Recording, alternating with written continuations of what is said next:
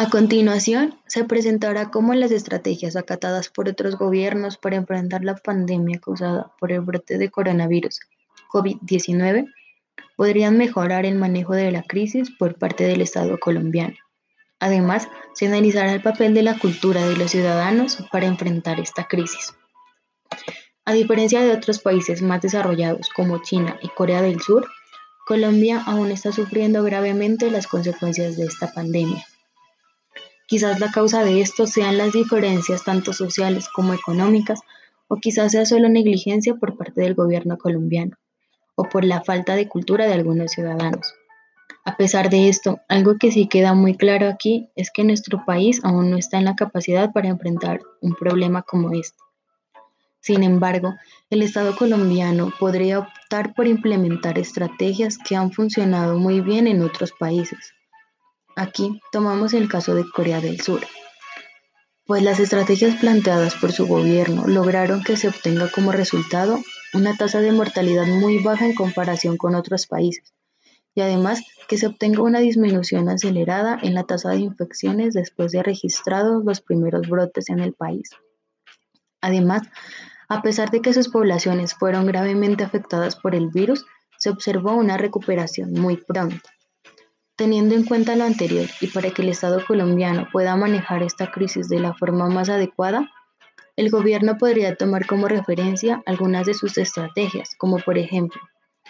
se podría implementar pruebas de mayor alcance y una tecnología que permita hacer un seguimiento de todas las infecciones con una respuesta rápida y acertada de estas mismas, para que de esta forma sea posible hacer una detección temprana de los infectados y que así estos tomen las medidas de precaución respectivas como lo son el distanciamiento social y la cuarentena obligatoria.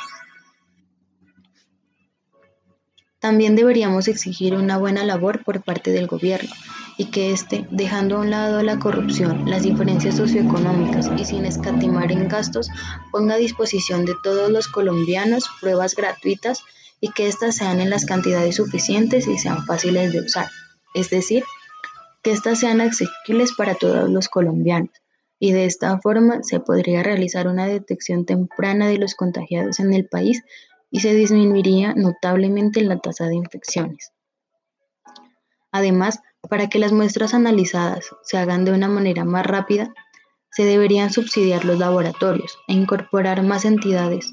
tanto públicas como privadas, y más personal para analizar estas pruebas lo cual permitiría una ampliación en la detección y en el conocimiento de las personas que se van infectando día tras día, para que así se logre tener un conocimiento de la epidemiología respecto a esta pandemia en nuestro país. No obstante, no solo se requieren esfuerzos por parte del Estado colombiano, sino también por parte de sus ciudadanos. Aquí entra en juego un factor muy importante y es el conocimiento de los ciudadanos colombianos qué tan informados estamos acerca de esta situación y qué tan verídica es esa información que tenemos, puesto que se han apreciado muchas confusiones y muchas informaciones erróneas que circulan en la sociedad. Por ello, es necesario informar correctamente a las personas acerca de la gravedad de este problema.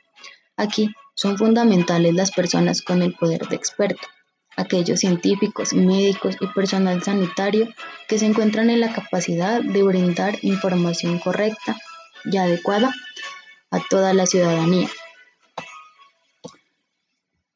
Una vez informados, los ciudadanos van a comprender la gravedad de esta problemática y se va a conseguir una cooperación y un entendimiento por parte de la sociedad, los cuales, después de recibir la información pertinente por parte de los científicos, médicos o personal sanitario, estarán dispuestos a obedecer las políticas impuestas por el Estado e incluso podrían ser ellos mismos quienes tomen las acciones de distanciamiento por su propia voluntad, con el fin de disminuir los riesgos y prevenir estos contagios. Por último, y complementando al anterior, quisiera agregar que si se tuviera una sociedad más consciente, disciplinada y organizada, se evitarían las medidas extremas adoptadas por muchos gobiernos de muchos países en el mundo, y se conseguiría un balance entre la seguridad pública y las libertades civiles, llevando a superar de una forma positiva estas pandemias pues esta no es la primera y seguramente tampoco será la última.